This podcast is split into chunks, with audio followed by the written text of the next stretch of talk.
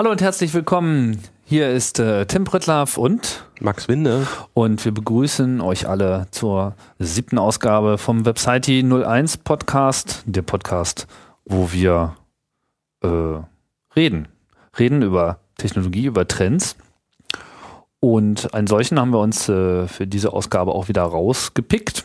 Und zwar wollen wir reden über Crowdfunding, über die Finanzierung von Dingen, von Projekten unter Zuhilfenahme der Masse und äh, das natürlich im Besonderen unter Einbeziehung des Internets. Neu ist das ja eigentlich nicht. Eigentlich ein total alter Hut. So mit den Spenden und so. Ja. Kennt man ja. Parteien sollten theoretisch ewig schon so funktionieren. Meinst du? Ja. Also, ist doch meinst, das sollten, keine, sollten keine Mitgliedsbeiträge mehr nehmen. Naja, aber wenn Spenden sammeln, dann von vielen kleinen Leuten. Du meinst so, wie Obama das gemacht hat? Genau. Oh, eigentlich Crowdfunding kann man ja gar nicht ohne Obama erwähnen.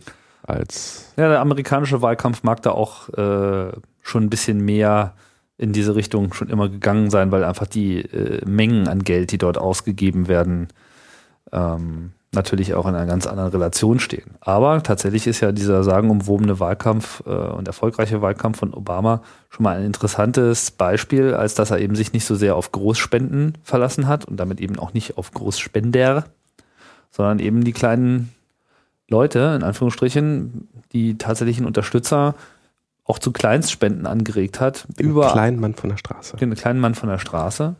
Hier 5 Dollar und da 10 Dollar und wie man so schön sagt, Kleinvieh macht auch Mist. Und das ist so auch die Idee, die bei diesem ganzen Crowdfunding mit da drin steckt.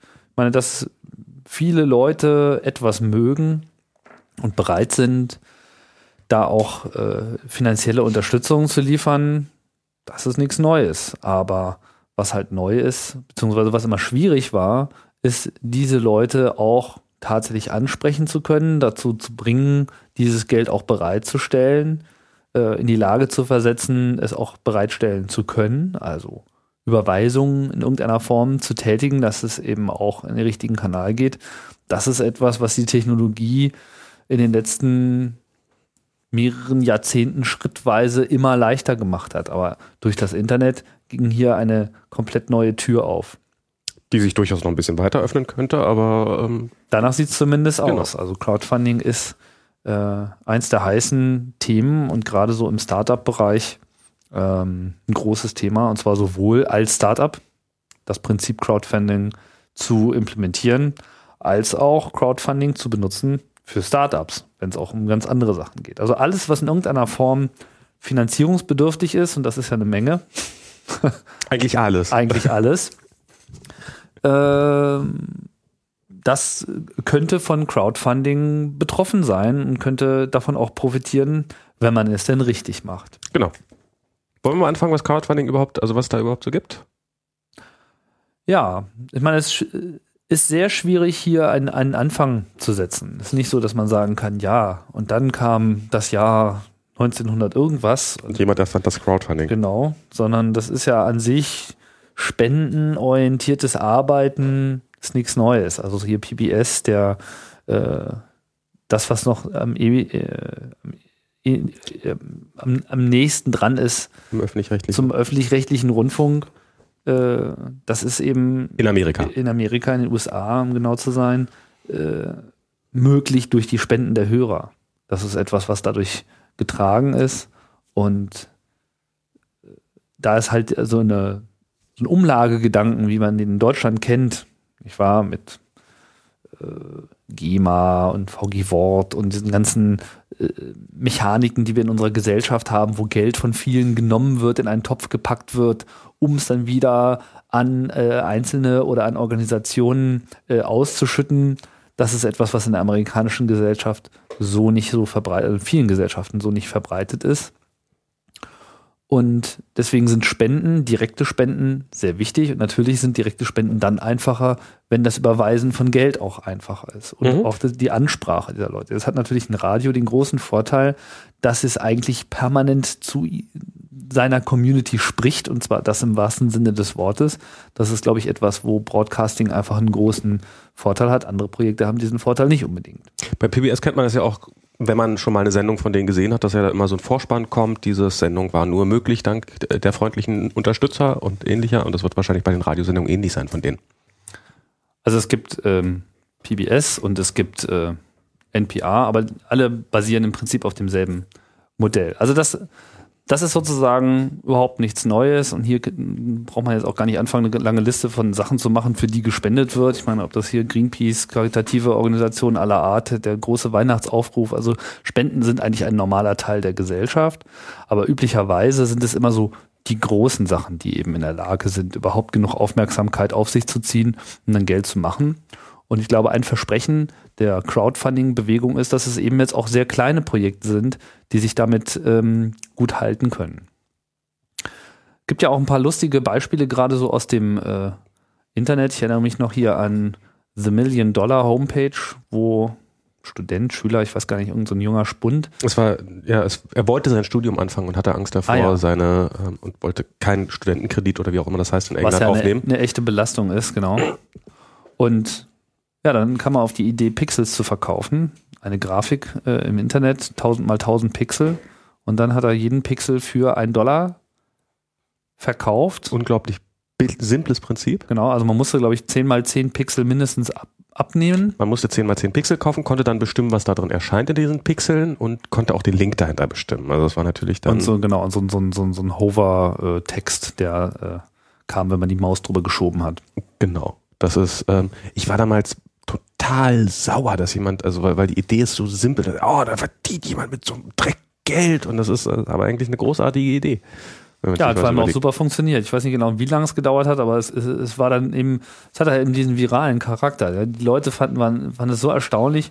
Natürlich gab es dann sofort Leute, die dasselbe Prinzip äh, probiert haben. Das funktioniert natürlich nur genau einmal. Mhm. Also mag vielleicht für andere auch noch ein Stück weit auch noch funktioniert haben, bei Leuten, die das so spät bemerkt haben, dass das nicht das Original ist. Aber das Original ist auf jeden Fall weggegangen und dürfte seine Million äh, kassiert haben. Er hat sogar etwas mehr als eine Million kassiert, weil so nach ungefähr einem halben Jahr wurden dann die letzten Pixel auf Ebay versteigert, die letzten 1000. Und die haben weit mehr als 1000 Dollar gebracht. Die haben dann irgendwie so knapp 40.000 Dollar gebracht. Ah, verstehe, sozusagen. Holt euch die letzten Pixel und. Genau.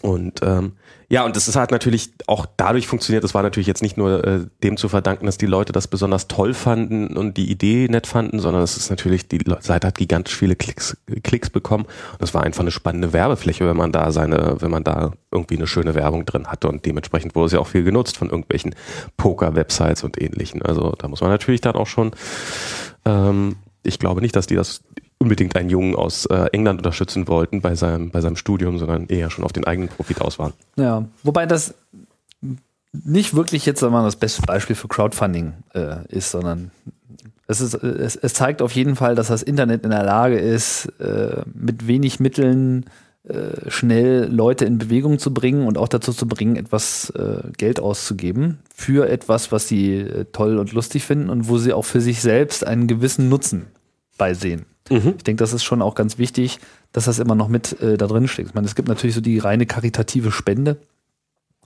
aber äh, wenn man das versucht jetzt zu übertragen auf viele Projekte, wo Leute Geld reinstecken müssen, dann ist natürlich auch immer die Frage, was ist so äh, für mich der Incentive, was ist für mich der Anreiz, um das jetzt zu machen, außer äh, ein gutes Gewissen zu haben. Dann gab es ja diesen Fall mit der Software Blender mhm. die von einer Company äh, hergestellt wurde, die dann aber so recht die Möglichkeiten nicht mehr gesehen haben, das so äh, fortzuführen mit ihrem Businessmodell, wie sie das bis dahin gemacht haben. Aber das Interesse an Blender war halt relativ groß. Die sind einfach pleite gegangen, wenn, mich nicht alles täuscht, also, die Firma quasi.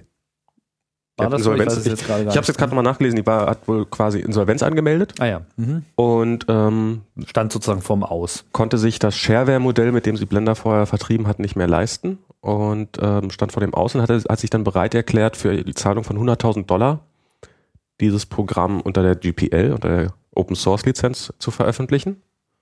Und dann wurde gesammelt.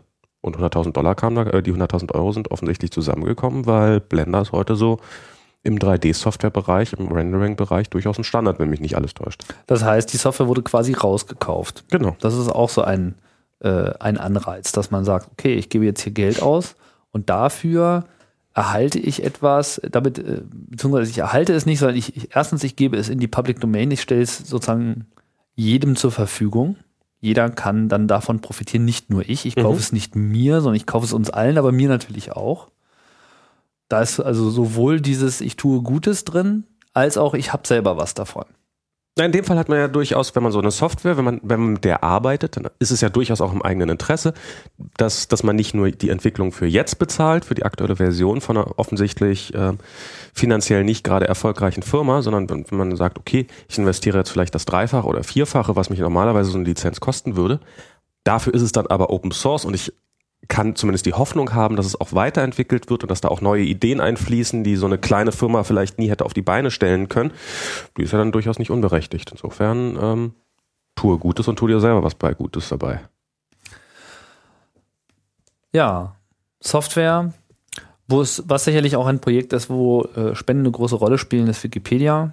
Wir feiern ja hier gerade den 10. Geburtstag. Den 10. Geburtstag ähm, eines doch erstaunlichen Projekts, was äh, in, in, den zehn Jahren doch äh, so einiges verdrängt hat auch. der Brockhaus wird nicht mehr gedruckt und äh, die Wikipedia Ach, ist aus der äh, täglichen Nutzung nicht wegzudenken. Trotz alledem, die Kosten, die das Ganze der, der Betrieb aufwirft, ist äh, enorm. Und ich finde es erstaunlich, dass das Wikipedia-Projekt immer noch auf Werbung verzichtet, weil ich denke, mit Werbung könnte man da eine ganze Menge Geld machen. Außer Jimmy Wales Gesicht ist ja nichts, was werbe werbeähnlich ist auf der das Wikipedia. Stimmt.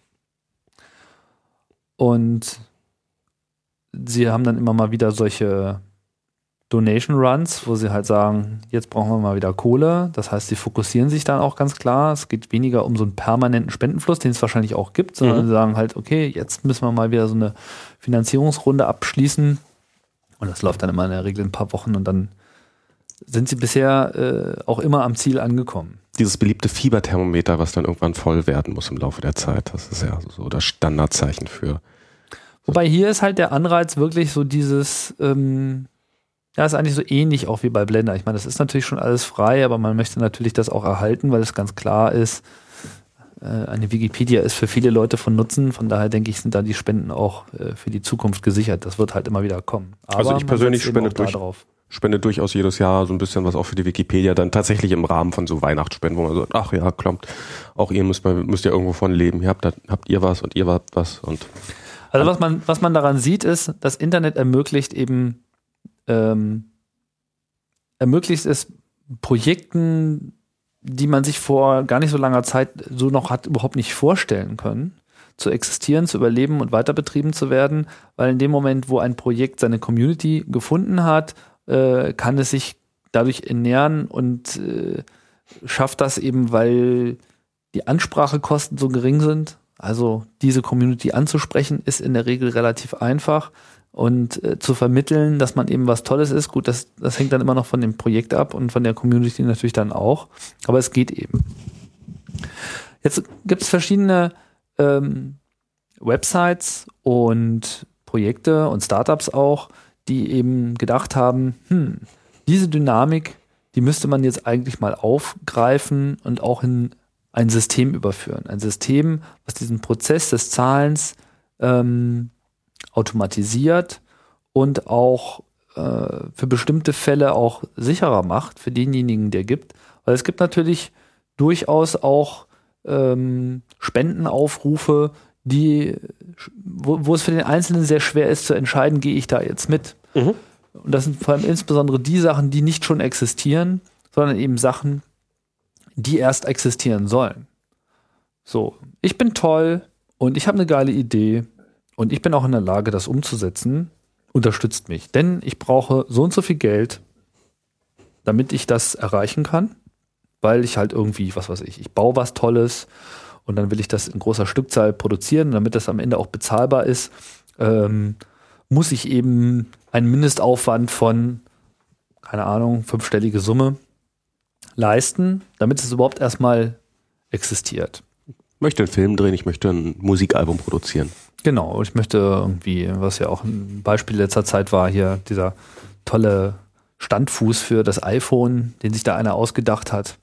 Da macht man dann halt irgendwie ein Filmchen Ja, ja, das war so irgendwie sehr klein, sehr, sehr pfiffig, also einfach auch eine, eine, eine echt gute Idee, so. Mhm. Aber äh, wenn du das halt dann erstmal produzieren willst, dann musst du dann erstmal deine Prototypen machen, dann musst du eben für einen gewissen Grundaufwand der in der Maschinenherstellung ähm, und äh, Kapazitätsreservierung in Fabriken musst du halt erstmal so und so viel Geld auf den Tisch legen. Und wenn das halt einfach irgendwelche Freaks sind, die sich gerade in ihrem Wohnzimmer diese Idee haben ausfallen, äh, einfallen lassen und dann ähm, auch umgesetzt haben in Form von Design und äh, eigenen Prototypen-Tests und gesehen haben, ah ja, das könnte durchaus funktionieren. Jetzt wollen wir das eben allen anbieten, aber wir sind halt keine große Company, sondern wir werden, wollen vielleicht erstmal eine werden. Mhm. Und wenn die Idee dann halt Feuer fängt, dann ist es gut. Das Problem an der Stelle ist natürlich, du willst jetzt irgendeinen großen Betrag haben. Sagen wir mal, du willst sowas, weiß ich, 20.000 Euro. Das ist ja nicht nichts. Muss erstmal zusammenkommen. Muss erstmal zusammenkommen. So. Und jetzt mag es auch vielleicht viele Leute geben, die sagen, ja, das Geld, das, das gebe ich auch gern. Aber ich fände es ja enttäuschend, wenn ich dann quasi der Einzige bin, und ich gebe das Geld, schicke das dann dahin und am Ende kommt aber die benötigte Summe nicht zusammen. Dann hängt das Geld in der Luft quasi. Genau. Und was ist dann damit? Kriege ich das dann wieder? Wie kriege ich das dann wieder?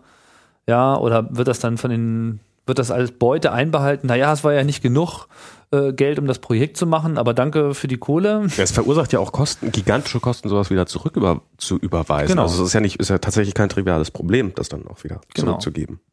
Und das ist, glaube ich, dann auch so wirklich der erste Mechanismus, der sich dann in dieser Crowdfunding-Software-Bewegung äh, äh, entwickelt hat. Man braucht einfach ein Modell, wo Leute sagen können, wenn die anderen mitmachen, dann unterstütze ich das auch. So dieses Pledging, so dieses Ich gelobe, dass äh, wenn alle anderen auch genug Geld geben, sodass in der Summe der Betrag zusammenkommen würde, dann gebe ich 100 Euro. Mhm. So. Aber wenn halt äh, auch nur ein Euro fehlt an der Gesamtsumme zu einem bestimmten Stichtag, dann ziehe ich mein Angebot wieder zurück.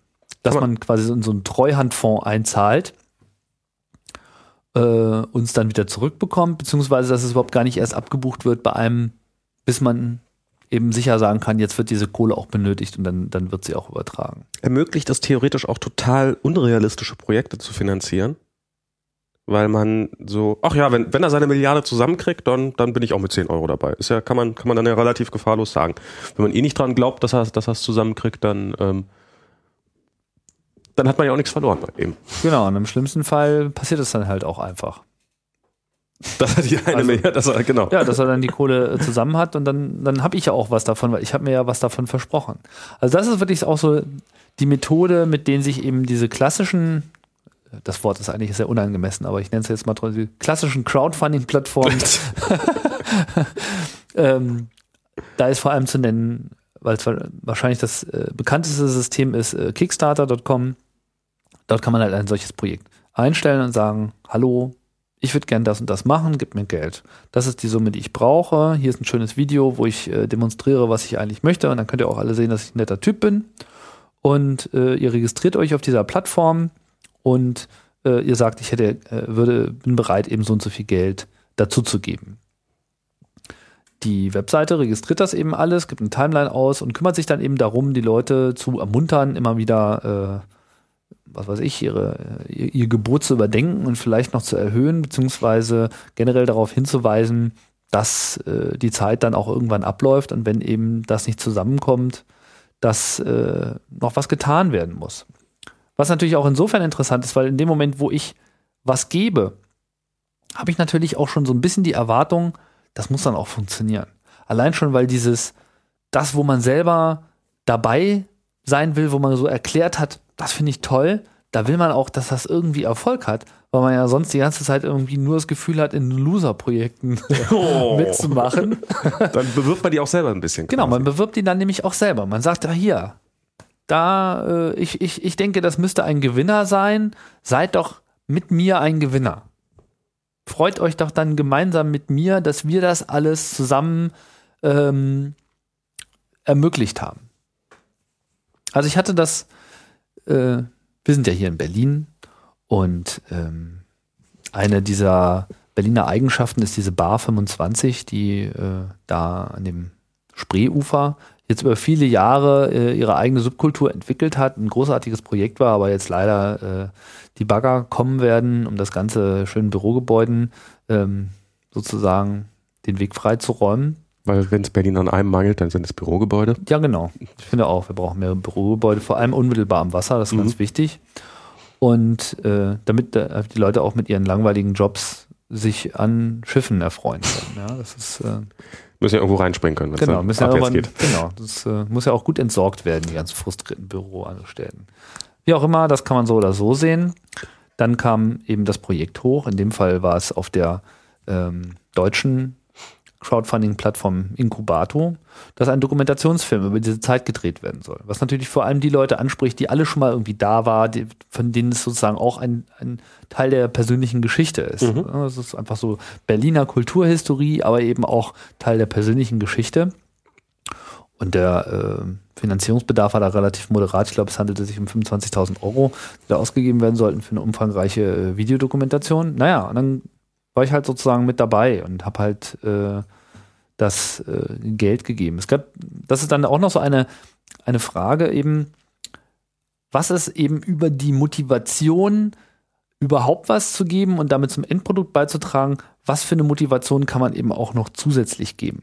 Was kann man quasi noch äh, bieten, damit die Leute auch bereit sind, mehr zu geben? In der Regel gibt es ja dann eine Staffelung, so nach dem Motto, Gibst du bis 10 Euro, dann warst du einfach dabei. Gibst du mehr, kriegst ein T-Shirt.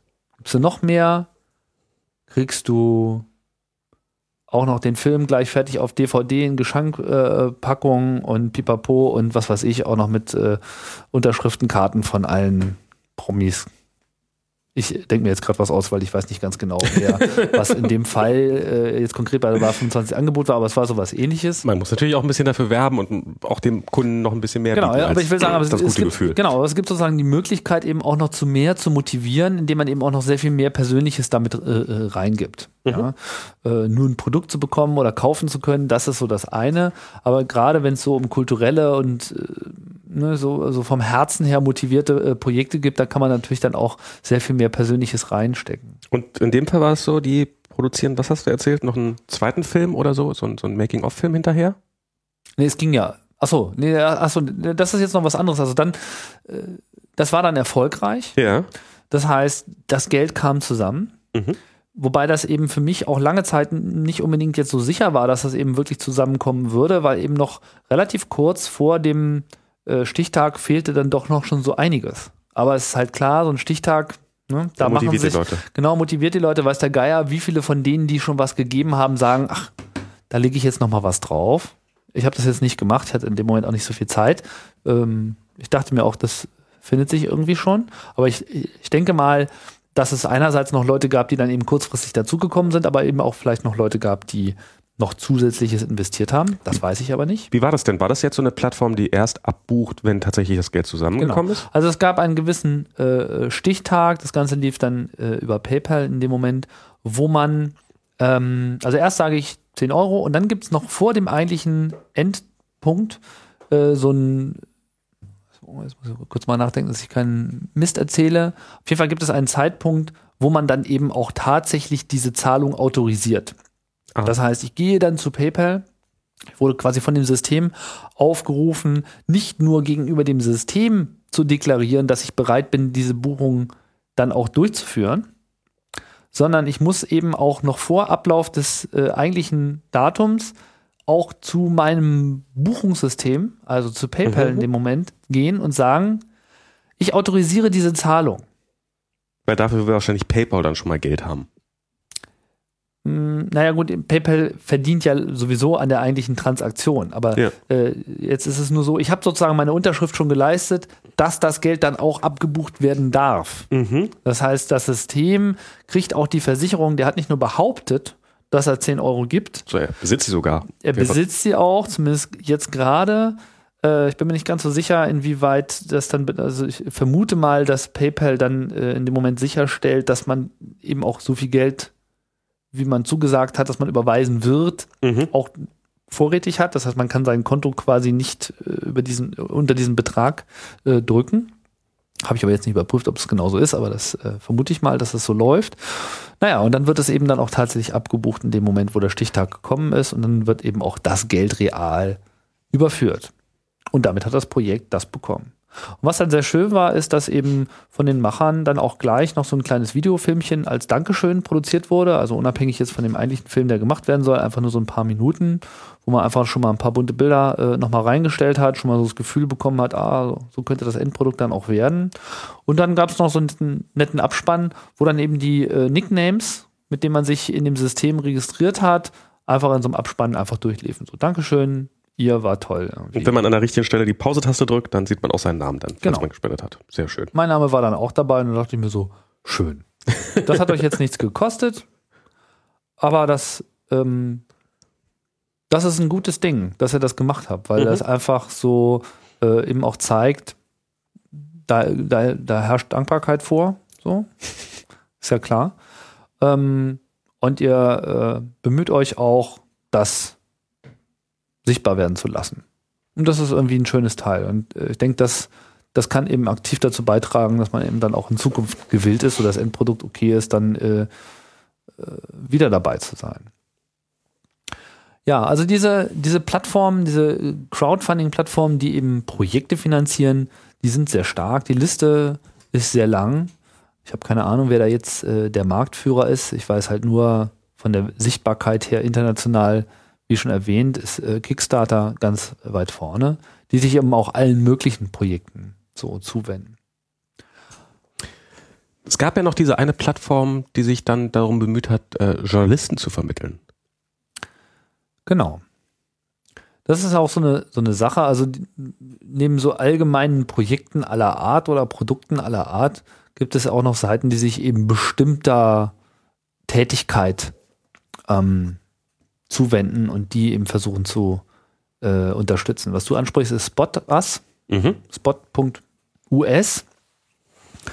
Und das ist halt auch schon so, äh, sagen wir mal, ein Projekt, was auch motiviert ist, um die Medien selbst zu beeinflussen, die sich einfach auch eine andere Berichterstattung wünscht. Das heißt, das, das hohe Ziel ist sozusagen, äh, andere Themen äh, überhaupt, dass über andere Themen überhaupt berichtet wird und dass eben nicht, wie das in den USA ja auch ein großes Problem ist, alles durch die Interessen der großen Networks dominiert ist und die Interessen der großen Networks ist im Wesentlichen durch Werbung äh, dominiert. Also sozusagen, wenn man das Gefühl hat, ein Thema hat in den Medien zu wenig Aufmerksamkeit bekommen, kriegt man damit die Chance, selber was dazu beizutragen, dass sich das ein bisschen ändert. Genau, wobei die, Plattform eben sich nicht nur um das Geld kümmert, sondern die Plattform kümmert sich auch darum, überhaupt erstmal die Ideen zu finden. Das heißt, Leute können sagen, ich bin ja der Meinung, es sollte mal da und da drüber recherchiert werden. Was weiß ich, hier gibt es so eine schleichende Umweltkatastrophe, ja, da ist irgendeine so Müllhalde und ich habe gehört, da sickert irgendwas ins Grundwasser, aber keiner berichtet darüber, da ist doch irgendwas faul.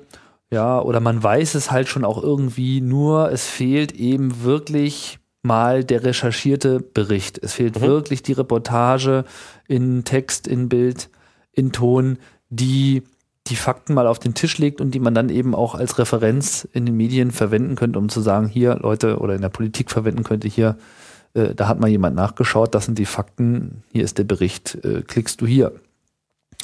Und das Problem ist natürlich äh, selten, dass es äh, nicht Journalisten gäbe, die da motiviert gewesen wären, das zu machen. Nur dass eben in den klassischen äh, Journalismusbetrieben dafür unter Umständen kein Geld da ist. Ausnahme ja. bestätigt die Regel.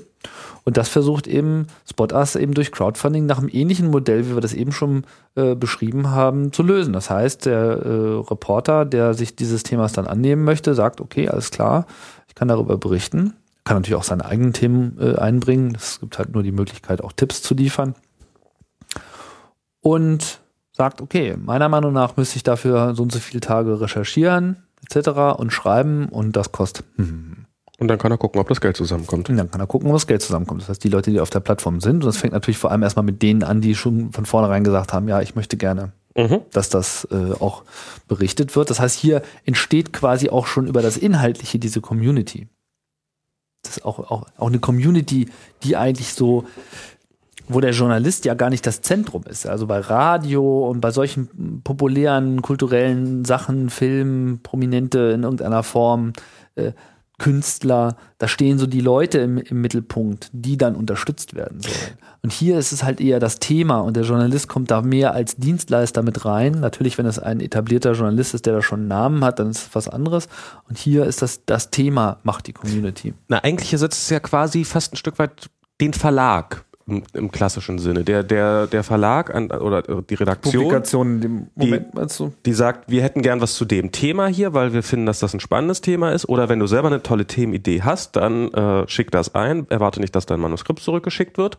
Und dann im nächsten Schritt, nachdem diese Themen gesammelt sich, sind dann auch, äh, sich dann auch um die Finanzierung kümmert sozusagen diesen Prozess nach außen verlagert. Beziehungsweise halt durch einfach durch Flatrate mit hier, äh, du bist unser Journalist, du wirst hier gut bezahlt im Monat und das ist jetzt das Thema, dessen du dich annimmst und die anderen kannst du links liegen lassen. Wie das ja auch früher mal war. das ja. fehlt da natürlich auch noch, klar. Genau. Und dann, kann, dann, dann hat man eben vielleicht auch seine Knallergeschichte. Also mir ist der Impact jetzt, da natürlich das Ganze ein amerikanisches äh, Projekt ist und sich im Wesentlichen auf amerikanische äh, Themen bezieht, nicht ganz klar, aber es ist eben auch nicht ohne Auswirkung. Ist aber auf jeden Fall ein interessantes Modell, um Journalisten, die ja nun generell eigentlich äh, eher im unterbezahlten Bereich äh, sind, ja, um nicht zu sagen prekäre Arbeitsbedingungen haben, mhm. äh, da eben auch das Geld von den Leuten wirklich zukommen zu lassen, die sagen, ja, das ist mir wichtig, das ist äh, etwas, das hat gesellschaftliche Relevanz, das hat für mich persönliche Relevanz, vielleicht auch, weil es gesellschaftliche Relevanz hat.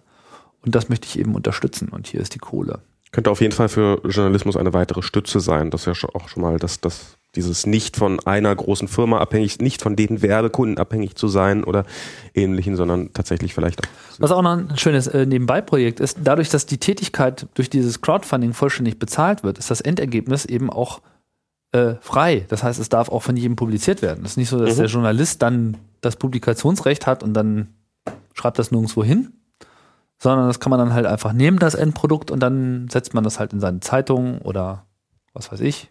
Und man hat was, bringt es ins Radio. Man hat was, was sich beliebig verbreiten kann und was nicht mehr, was nicht mehr gestoppt werden kann, wie bei klassischen Berichten.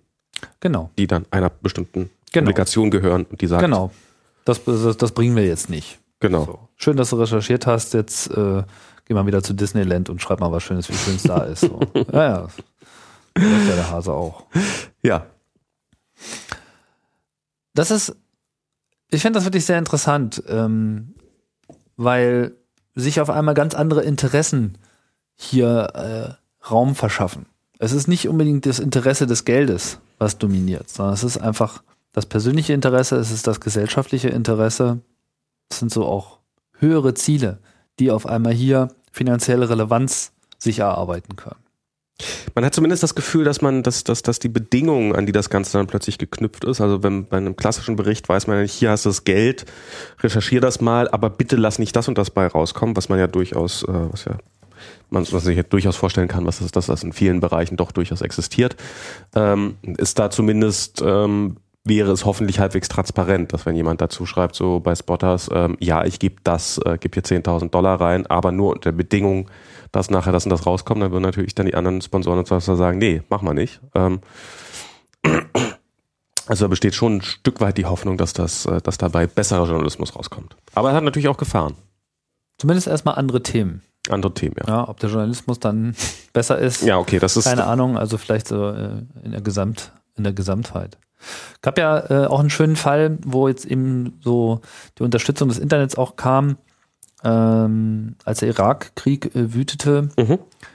ähm, in den, äh, ich weiß nicht, wann war, wann war das eigentlich?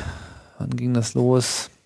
Irgendwann in den 2000ern gab es einen, ähm, einen Journalisten, so einen unabhängigen Journalisten, der eben berichten wollte von diesem Krieg und es war halt so dieser der Krieg der Embedded Journalists, ja, der, der sozusagen Lizenz zum Schreiben Journalismus, der mhm. dort äh, praktiziert wurde, sodass eigentlich eine unabhängige Berichterstattung so überhaupt nicht mehr stattfinden konnte und auch nicht stattfand. Und ich habe jetzt den Namen vergessen, aber das Projekt hieß, glaube ich, Back to Iraq, genau. wo er meinte, ja, ich war schon mal da. Ich würde jetzt natürlich gerade unter diesen Kriegsbedingungen äh, dort neu berichten und einfach mal eine andere Perspektive aufmachen, gib mir Geld. Und das war nur ein Aufruf übers äh, Blog, was seinerzeit über ja, die Kommunikation der Blogosphäre, also der der Blogs selbst die Runde gemacht hat. Phänomene wie äh, Twitter, Facebook spielten damals noch keine Rolle, beziehungsweise gab es nicht. Und das hat aber auch schon gereicht, um genug Unterstützer zu finden. Und er ist dann eben tatsächlich über die Türkei, über Kurdistan äh, eingereist, hat seinen Blog eben benutzt, um dort äh, in Bild und Text zu berichten.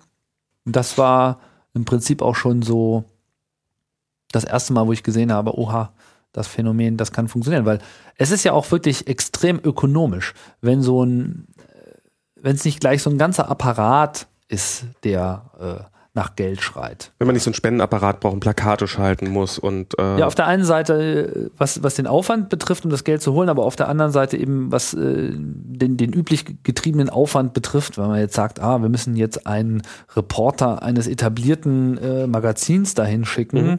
dann haben wir es mit ganz anderen Rahmenkosten zu tun, als wenn halt jetzt so ein Einzelner sagt, ja, ich, ich bin sowieso selbstständig, ja, ich habe Organisation etc., Durchführung, das ist bei mir irgendwie alles eins.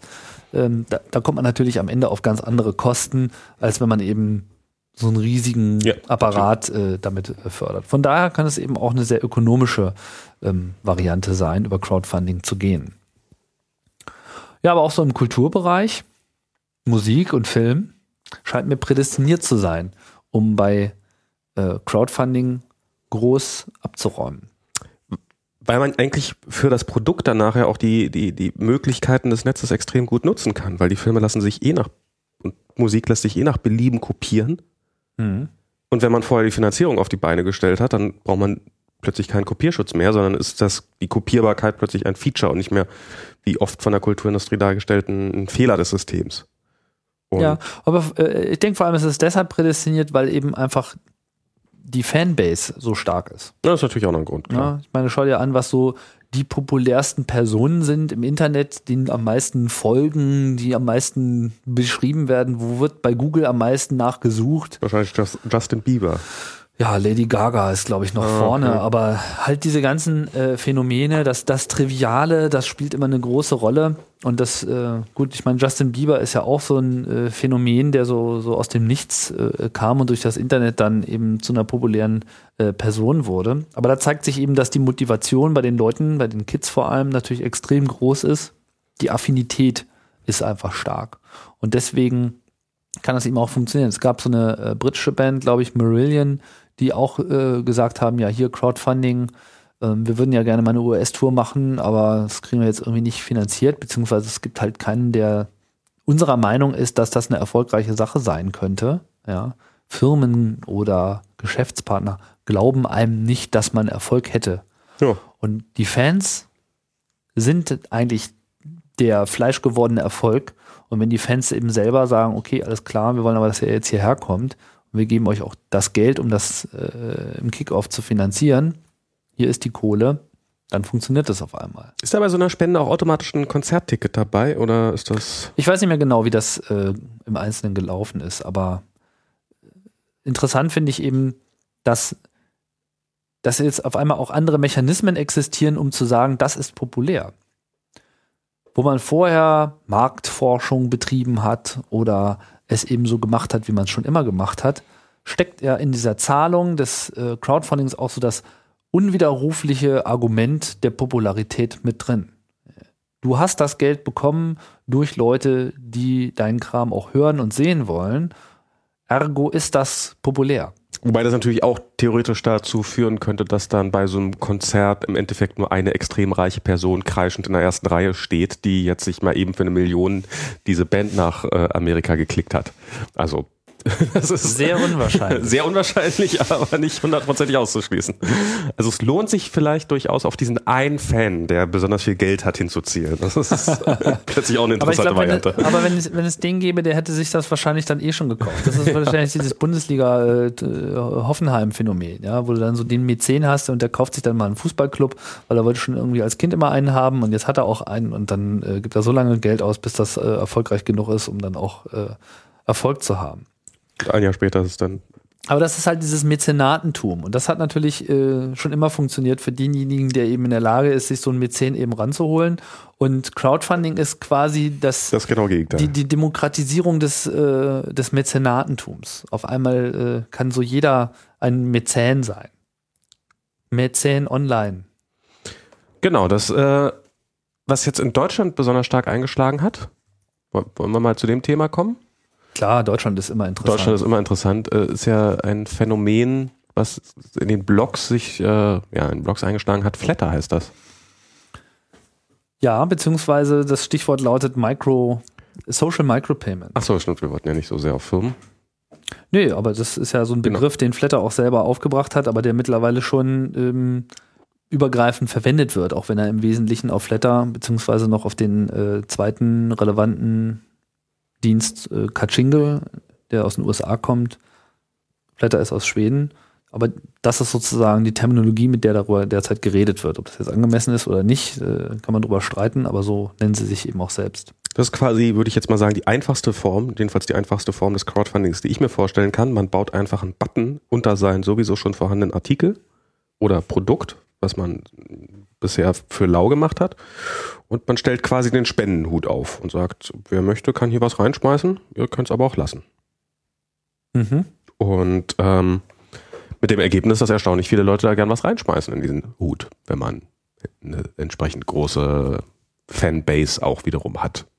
Ja, ich weiß nicht, ob da jetzt jeder, äh, der daran teilnimmt, auch schon äh, damit ausreichend glücklich geworden ist. Aber was ich, was ich interessant finde an ähm, dem Flatter-Modell ist zunächst einmal, man stellt eigentlich erstmal grundsätzlich seine Spendenbereitschaft fest am Anfang, aber nicht gegenüber einem bestimmten äh, einer bestimmten Organisation oder einer bestimmten Person oder einem bestimmten Projekt, sondern weil man sagt eher, ich stelle fest, dass es äh, im Internet oder über das Internet äh, viele Dinge gibt, die unterstützenswert sind, wenn es oder vielleicht auch, also mindestens eins gibt, was äh, unterstützenswert ist. Mhm. Und ich benutze dieses System, um grundsätzlich Spenden unter das Volk zu bringen, was meiner Meinung nach spendenwürdig ist. Und ich lege mich einmalig fest, na, also einmalig stimmt nicht ganz, aber man legt sich am Anfang einmal fest, mit welchem Betrag man beginnen möchte, diesen monatlich zu spenden. Und danach ist man eigentlich nur noch damit beschäftigt, diesen Betrag auf verschiedene Leute zu verteilen. Das ist diese Kuchenanalogie. Ich gebe einen Kuchen in das Internet. Jeden Monat gibt es einen Kuchen und äh, danach ähm, innerhalb dieses Monats beschäftige ich mich eigentlich nur noch damit, rauszufinden, in wie viele kleine Stückchen ich diesen Kuchen aufteilen möchte, gleichmäßig, um dann eben den, jedem, der sozusagen irgendwas kriegen kann, seinen, seinen kleinen Slice von diesem Kuchen zu geben. Also man schmeißt jeden Monat so 10, 20 oder 30 Euro, also einen beliebigen Betrag, in einen großen Topf rein und äh, jeden, bei dem man geklickt hat, der kriegt nachher einen Teil von diesem Topf ab. Und zwar immer je nachdem, wie viel man geklickt hat. Wenn man 10 Mal geklickt hat und 10 Euro reingeschmissen hat, dann kriegt der, kriegt jede Website 1 Euro. Und äh, wenn man 100 Mal geklickt hat, dann kriegen sie halt nur 10 Cent. Und wenn man will, kann man sozusagen, wenn man nur eins ganz besonders toll fand in dem Monat, dann hat man nur einmal geklickt, dann kriegt diese Website halt die ganzen 10 Euro. Hat den schönen psychologischen Vorteil, dass man nicht bei jedem Klick aufs Neue nachdenken muss, hm, das kostet mich jetzt Geld, das kostet mich 50 Cent, sondern dass man sagen kann, ach, das habe ich eh schon ausgegeben, jetzt kriegt's, jetzt wird's halt noch auf einen mehr verteilt. Genau, die, die Summe steigert sich nicht dadurch, dass man mehr anklickt. Genau. Sondern tatsächlich, es, es sinkt nur eine Summe, nämlich das, was jeder kriegt. Man sieht halt auch immer gleich, was ist, was ist ein Klick derzeit wert. Du hast jetzt so viel geklickt, das ist das Geld, was du in diesem Monat ausgeben möchtest. Hast du noch das Gefühl, dass jeder genug bekommt, dann kannst du diesen Betrag auch entsprechend äh, steigern. Dann äh, werden natürlich die, die Kuchenstückchen auch automatisch größer. Aber deine Belastung ändert sich halt nicht, wenn du das nicht explizit sagst. Und du musst dir nicht einen großen Kopf darüber machen.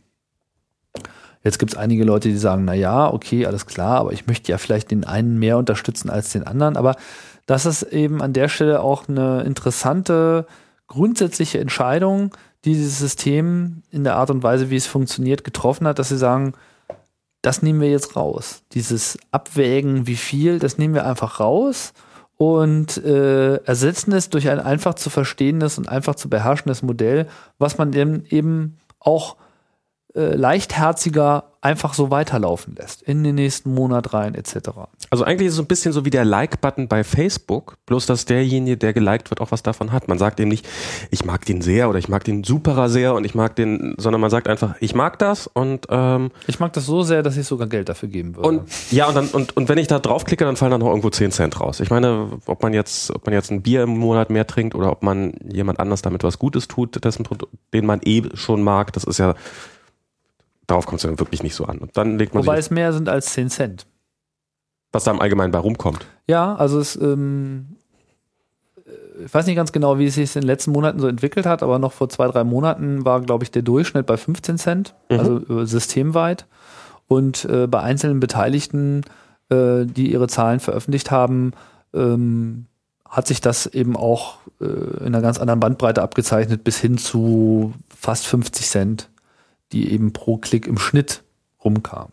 Jetzt kann man halt nicht sagen, also da man ja nicht mit dem Klick sagt, wie viel Geld damit transferiert werden soll, sondern es eben davon abhängt, wie viel gebe ich, wie viel klicke ich. Ist ja zum Zeitpunkt des Klicks noch nicht mal klar, wie viel Geld dabei rumkommt. Genau. Ähm, ist das eben so eine Sache, aber es scheint so zu sein, dass die Leute tendenziell dann doch eher ihren Einsatz noch erhöhen oder sich eben bei den Klicks entsprechend äh, zurückhalten. Eins von beiden. Ähm, das dann eben in höheren Wertschätzung machen. Aber am Ende wollen viele eben, dass doch relativ viel Wertschätzung auch an diesem Klick dran klebt. Das heißt, sie klicken entweder wenig und geben wenig oder äh, sie geben viel und klicken viel, wodurch dann eben dieser Effekt zutage tritt. Das ist schon wirklich ein extrem starkes äh, System und es ist auch interessant, weil es ja im Gegensatz zu den Crowdfunding-Sites, die wir jetzt am Anfang besprochen haben, ein Modell der Belohnung zu sein scheint, die eigentlich nach dem Konsum und Erhalt einer kulturellen Gabe erfolgt. Man hat sich ein Video angeschaut, man fand es toll und man sagt, das fand ich jetzt toll, hier hast du. Man liest sich einen Blogartikel durch und sagt, dieser Blogartikel hat meinen Tag bereichert, ich bin klüger geworden oder ich bin unterhalten worden äh, oder ich habe meine Meinung bestätigt gesehen und das finde ich auch gut. Äh, das, da gebe ich was dafür. Wie das Trinkgeld, was man im Restaurant oder beim Friseur da lässt. So ein bisschen. Stimmt, es hat was von Trinkgeld. Man muss nicht unbedingt, aber man kann. Es ist sozial. Es gibt, es gibt noch keine soziale Verpflichtung dazu, aber es, ist, es wird schon gerne gesehen, wenn man es so macht. Gilt als schlechter Stil. Das stimmt. Trinkgeld. Interessanter Vergleich. Auf die, das Gleichnis bin ich noch gar nicht gekommen, aber davon hat es eigentlich was.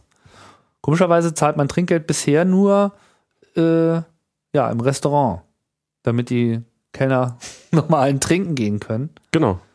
Und man hat auch eine einfache Berechnungsmethode, wie hoch das Trinkgeld zu sein hat, nämlich ungefähr so Pi mal Daumen so 10% von dem, was man ausgegeben hat.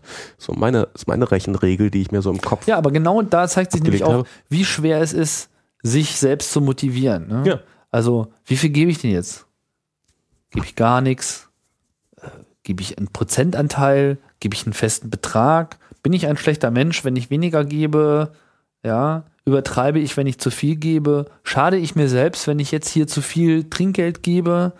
Gebe ich nicht Geld aus, was ich vielleicht eher doch dringend in meine eigene Infrastruktur, meine eigene Familie, was auch ich, was auch immer äh, investieren sollte. Das sind natürlich so Gewissensfragen, die beim Trinkgeld immer so eine Rolle spielen. Und ich glaube, wenn das äh, Trinkgeld so auf Basis ähm, äh, eines Flatter-Buttons funktionieren würde, dass ich im Restaurant sage, euch schließe ich auch in meine Trinkgeldzahlung, meine monatliche mit ein. Ich kann euch noch nicht sagen, wie viel es ist, aber ihr seid auf jeden Fall dabei. So um die 15 Cent. Könnte sogar ein bisschen mehr sein. Ja, aber wenn das dann eben auch mehr Leute machen, dann kommt eben mehr 15 Cent Blöckchen äh, zusammen und das könnte dann vielleicht mehr sein als das, was die Leute, die wirklich Trinkgeld geben, bereit sind zu zahlen, wo es dann eben weniger sind, weil die halt sagen, pff, ich zahle immer Trinkgeld oder ich habe ich hab genug oder ich mache mir keinen Kopf oder das ist für mich wichtig. Ja, aber es ist dann doch eher so eine Minderheit und ich glaube, hier kommt dann eben auch das Wort Crowd wieder mit rein, auch wenn Flatter das selbst nicht äh, so im Titel führt dass eben einfach die Masse am Ende den Unterschied macht. Dass es gar nicht so wichtig ist, dass man viel gibt, sondern dass viele geben. Und da können durchaus beeindruckende Summen zusammenkommen, wenn das entsprechend viele Leute Ja, sind. Micropayment ist an der Stelle äh, wirklich verheißungsvoll und es ist äh, schon ein bisschen absurd, dass, ähm, das schon lange diskutierte Modell des Micropayments im, im Internet keine äh, große Rolle spielt, weil einfach die Transaktionskosten immer noch zu groß sind.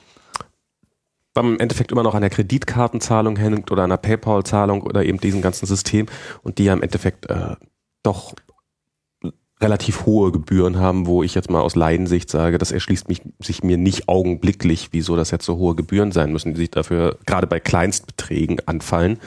Das geht ja dann durchaus so, dass man das, das überhaupt erst ab einen Dollar oder sowas sich so eine Zahlung also dass dann mindestens die Hälfte des Geldes einfach an Kosten für drauf geht. Ja, es ist halt alles immer noch mit Schattenbuchungen zu äh, verbunden, die halt äh, durchgeführt werden müssen, die entsprechende Systeme ähm, erfordern.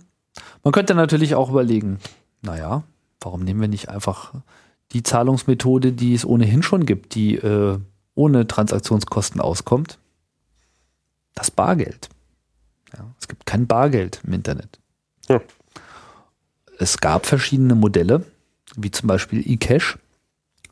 Es, es ist äh, ganz am Anfang, schon frühen 90er Jahren, als äh, die Bedeutung des Internets und des Webs noch überhaupt nicht richtig erfasst wurde, gab es schon entsprechende Vorschläge, die aus äh, verschiedenen Gründen gescheitert sind, insbesondere dieses eCash-Modell, was eben einfach versucht, Geld durch kryptografische Bytes darzustellen.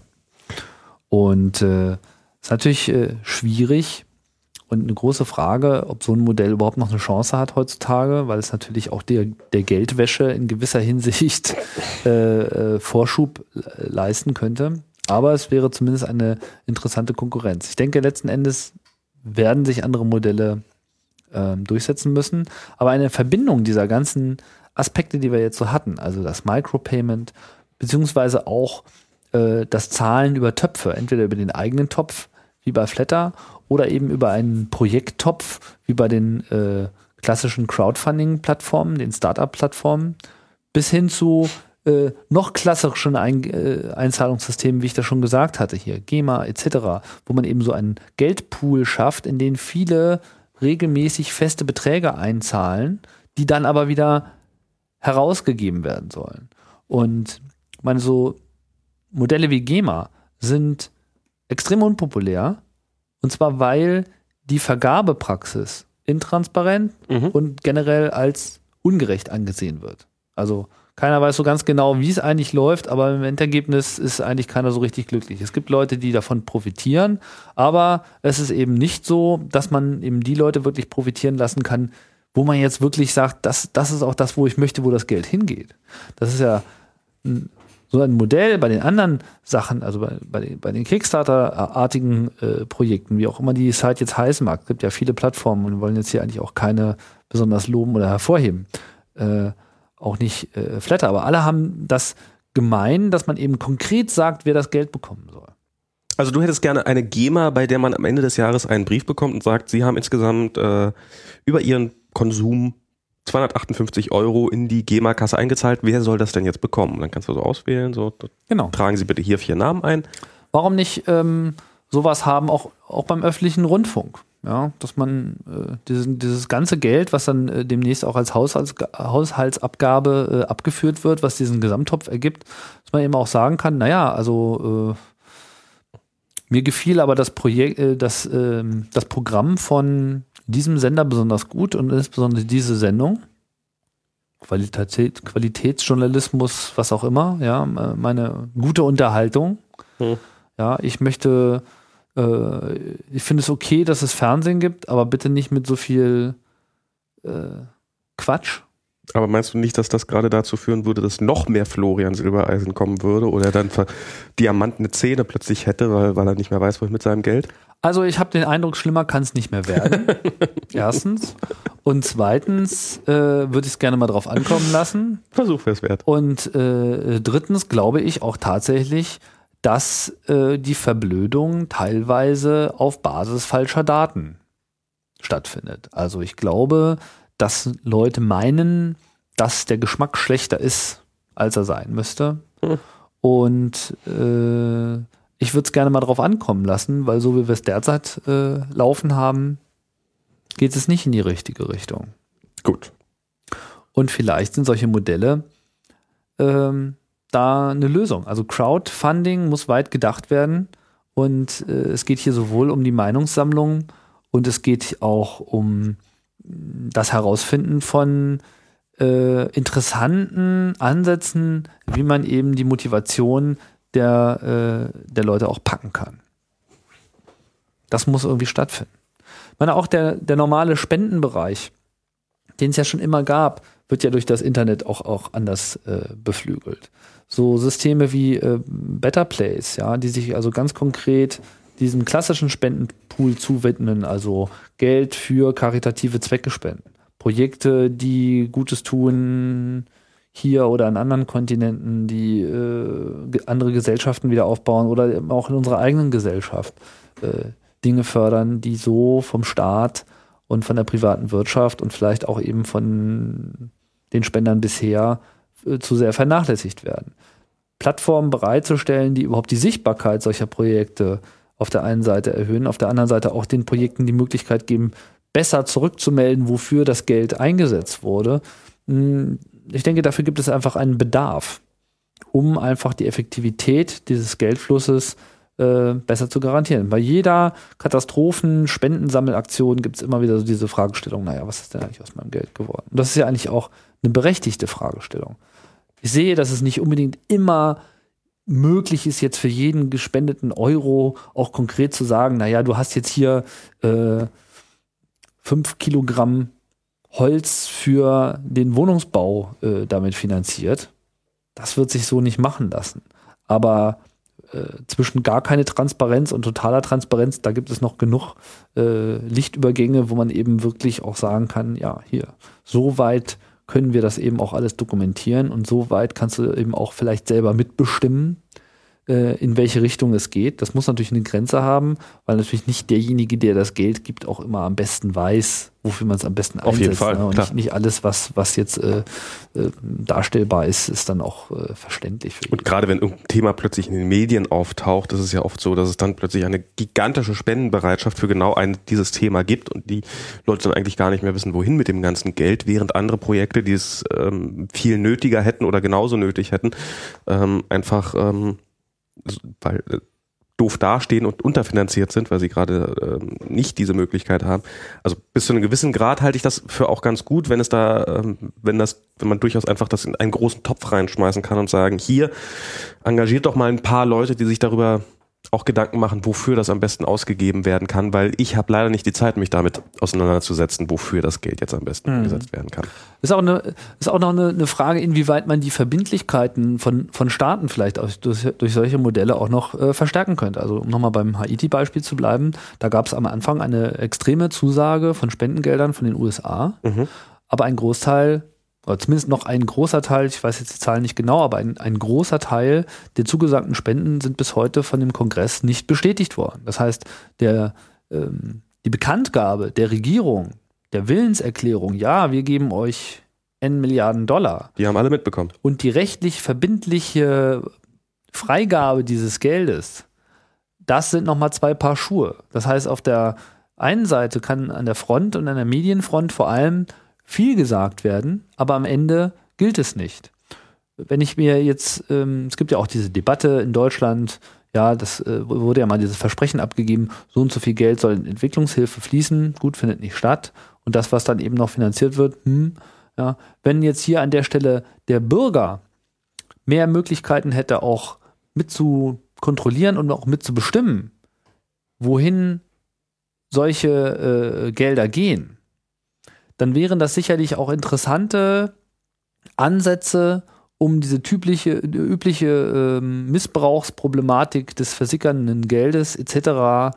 Äh, besser zu steuern, weil man auch mehr Augen äh, darauf richtet. Die Leute sind viel interessierter daran, etwas ähm, permanent dann auch zu überprüfen in ihrer Exekution und in dem, in dem ganzen Geldfluss, äh, wo sie eben wissen, da habe ich jetzt auch konkret dran mitgewirkt. Das ist jetzt hier wirklich mein Geld. Ich habe ich hab hier mitbestimmt, mitgestimmt, um äh, die Geldflüsse überhaupt erstmal in Gang zu bringen. Und dann kann sich unter Umständen eben auch so eine Bürokratie gar nicht dagegen wehren, ja, dass eben Gelder auch wirklich freigegeben werden, sondern das wird dann eben auch einfach vom Staat, also vom, vom Volk, vom, von der Gesellschaft, von den Bürgern verbindlich auch festgelegt. In irgendeinem Modell.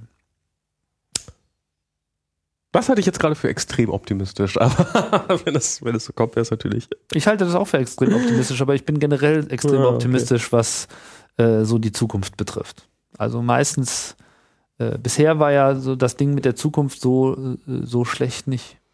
Bisher war die Zukunft eigentlich nie so richtig schlecht, das stimmt schon. Ja, ja, also ist, äh, man, man klagt zwar immer viel, aber äh, vieles ist auch ein Auf und ein Ab und äh, in diesen Sinusschwingungen geht es auch de definitiv wieder mal nach oben. Und vor allem, wenn man nicht äh, klare, äh, optimistische äh, Visionen äußert und äh, Prognosen auch wagt, wie, wie soll sich dann sonst irgendwas verbessern? Was ich mir ja wünschen würde, falls wir jetzt gerade bei Zukunftswünschen sind, crowdfunded Lobbying.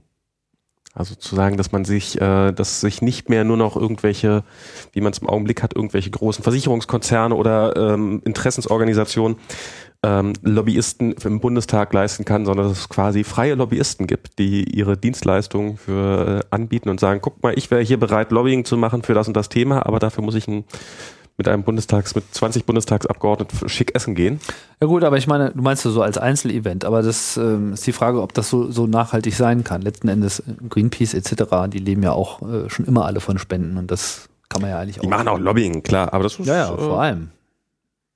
Aber darüber hinaus kann man ja so, dass man sich tatsächlich so einen Lobbyisten kaufen kann. Ich will jetzt auch mal mit dem. Politiker irgendwie feinspeisen. Nein, ich, ich will nicht mit denen essen gehen, aber so, so, pff, warum soll das denn nicht unabhängig davon gehen? Ja, das stimmt.